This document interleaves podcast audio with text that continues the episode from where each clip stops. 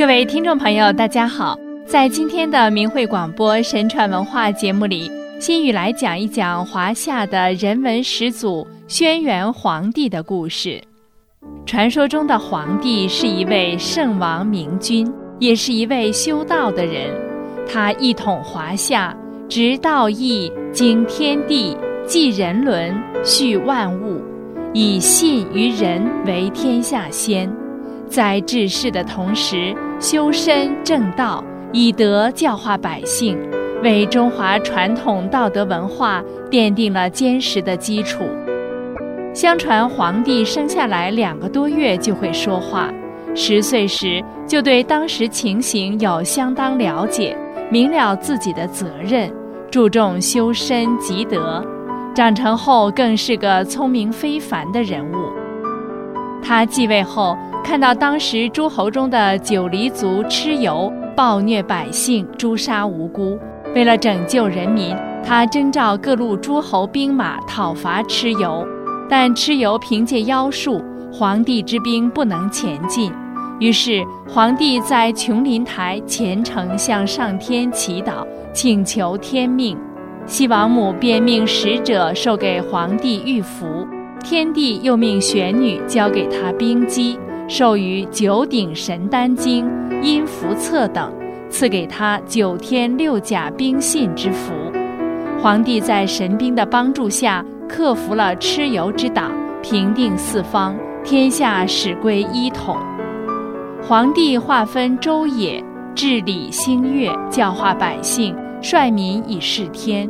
皇帝在打败蚩尤后，于当年七月又来祭天。感谢上帝帮助之恩。三年后的八月，第三次祭天，报答上帝使国家强盛、风调雨顺、国泰民安。他在泰山上举行了封禅仪式，祭祀天地。在泰山顶上筑坛，行祭天礼，叫封；在泰山下的小丘锄地做平坛，行祭地礼，叫禅。皇帝得到了天赐的宝鼎铜鼎，在那时是极其珍奇的。有凤凰衔着便图送给他，图中之字是“慎德仁义仁智”六个字；又有黄龙捧河图洛书献给他，这些都表明是天下安宁大祥的征兆。皇帝曾向玄女询问治国之道，玄女回答。君无为而民自化，君好静而民自正，君无事而民自富，君无欲而民自朴。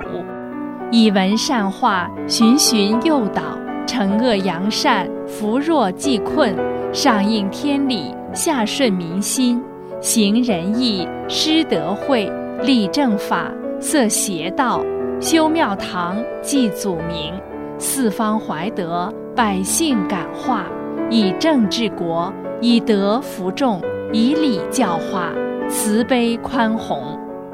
皇帝又问：“何谓王道之弊？”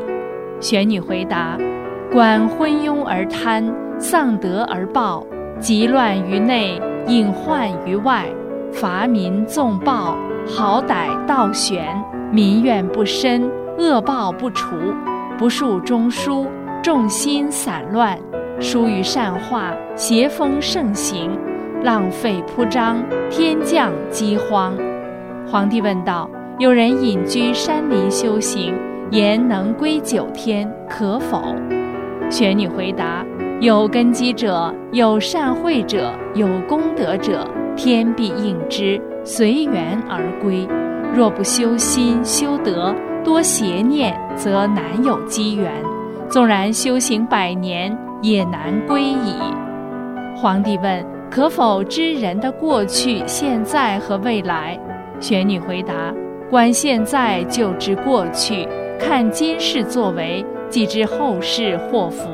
天网恢恢，疏而不漏；大道昭昭，善恶分明。”皇帝本来是智慧绝伦之人。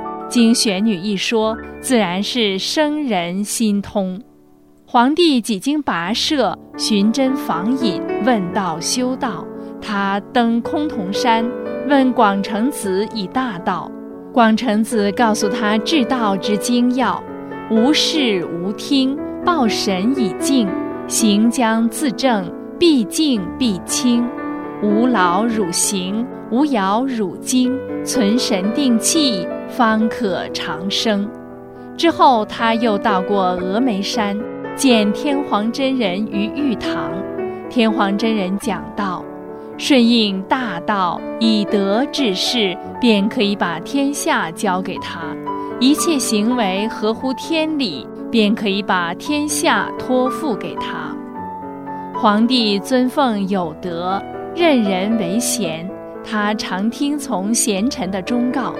皇帝还将全国共分九州，提出以德施天下，修德立义，为人是行，设立九德之臣，教养百姓九行，即孝、慈、文、信、严、恭、忠、勇、义，要求官员节俭朴素，以身作则。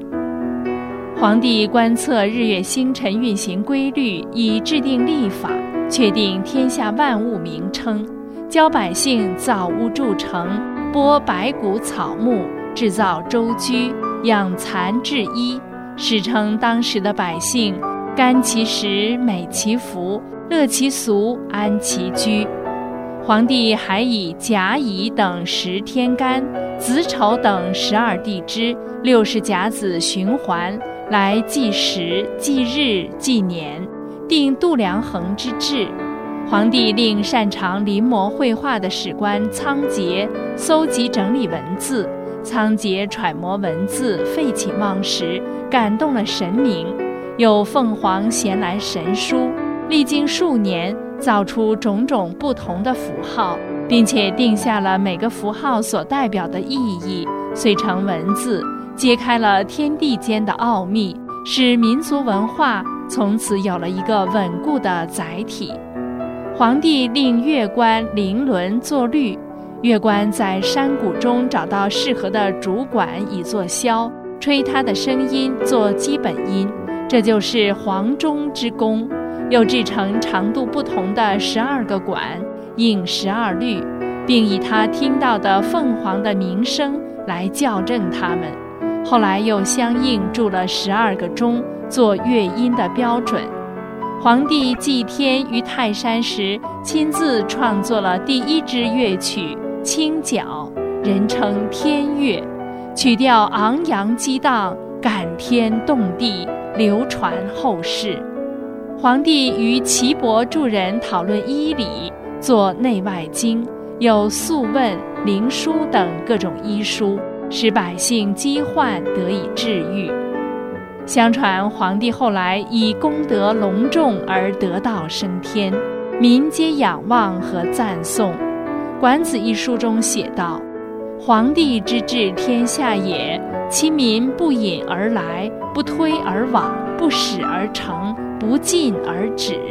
故皇帝之治也，治法而不变，使民安其法者也。”皇帝带头实践修之身而天人合一治世，依据大道的规律法则，创立了符合大道规则的人间法律，给人们指明精神回归、纯德归道之路，使道德作为人们恪守不离的思想行为准则。当时社会尊道是人们共同自然信守的共识，维系着人治社会状态。人们的心灵和行为都充满着上善，通过修身，能够直接与大道相感通，与神相感应，与人为善，慈爱万物。皇帝的丰功伟业和海纳百川的精神，使人们充分感受到人文始祖和中华民族祖根文化的魅力，和身为华夏儿女的骄傲和自豪。好了，听众朋友，又要跟您说再见了。感谢您的收听，咱们下一期节目空中再会。